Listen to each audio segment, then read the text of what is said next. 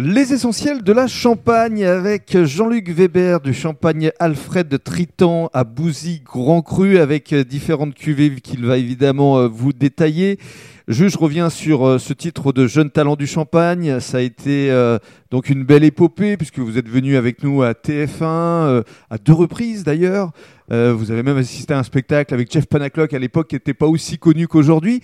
Quel souvenir vous gardez de toute cette belle expérience? Déjà une énorme amitié avec les personnes qui faisaient partie de la première promotion. On est resté en, en lien, même si certains nous ont quittés c'est un peu triste à dire, mais voilà, euh, on est une génération qui a été marquée par un deuil. Mm.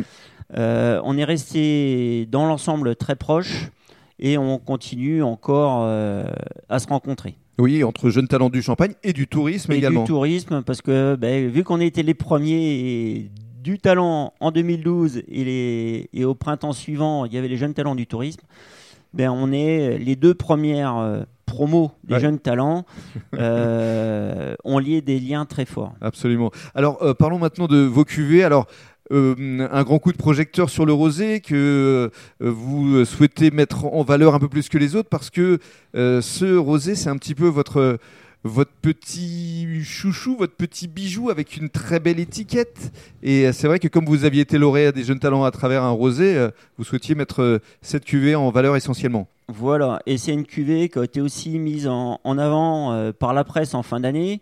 On a été sélectionné par différents magazines, donc euh, par Marmiton, M, le magazine du Monde, le Parisien Week-end et aujourd'hui en France Week-end.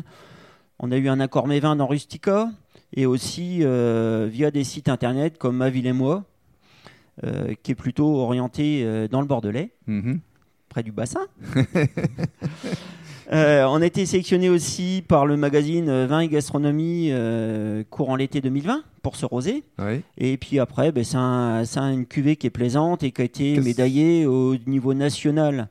Euh, auprès des Vinali en médaille d'argent en 2019, mais aussi à l'international via le Decanter et l'IWC. Qu'est-ce qu'on ressent à la dégustation? Du plaisir. Forcément. et, parlez-nous de cette étiquette, parce que vous avez ah. fait appel à un artiste c'est hum, quand on a refait nos habillages, parce qu'il y a en 2012, quand on était au début de l'épopée des jeunes talents, mhm. on était encore sur des anciens habillages avec des lettres gothiques et tout ça. Et quand on a relooké nos habillages, ben on a voulu faire un, clin d'œil sur, sur notre histoire, d'où on vient et où on veut aller. Et comme on a commencé à commercialiser suite à la crise de 29, qui était la période Belle Époque, mhm. Art déco, ben on a une étiquette qui est dans cet esprit-là avec euh, un visage qui regarde, donc un regard vers le passé, vers l'avenir. On sait d'où on vient, on sait où on a envie d'aller. Voilà, quand on sait d'où on vient, on sait où on va. C'est ce qu'on se disait souvent avec Patrick Sébastien. Faut jamais perdre son identité. Absolument. Juste avant de se, quitter, en vous remerciant, Jean-Luc, en quelques mots, les, autres cuvées que vous proposez? Oh, C'est divers et varié. Euh, bon, J'ai un champagne un peu plus standard, mhm. classique, qui s'appelle la cuvée Méracine. Euh, après, j'ai un extra brut. Euh, j'ai encore du millésime 2014, du 2012 dans certains flaconnages. J'ai même des petits nouveaux comme euh, l'instant blanc, qui est un mhm. blanc de blanc, un pur chardonnay, la montagne de Reims, issu de vieilles vignes. D'accord. Et aussi, bah, évidemment, mon rosé. Et ce qui différencie mes cuvées, c'est que j'ai un parcellaire qui est forcément qui est fort morcelé. J'ai 19 parcelles pour pas tout à fait 3 hectares, mais 19 parcelles avec une moyenne d'âge presque 40 ans. Et ça, ça fait la différence. Bravo à vous et merci beaucoup.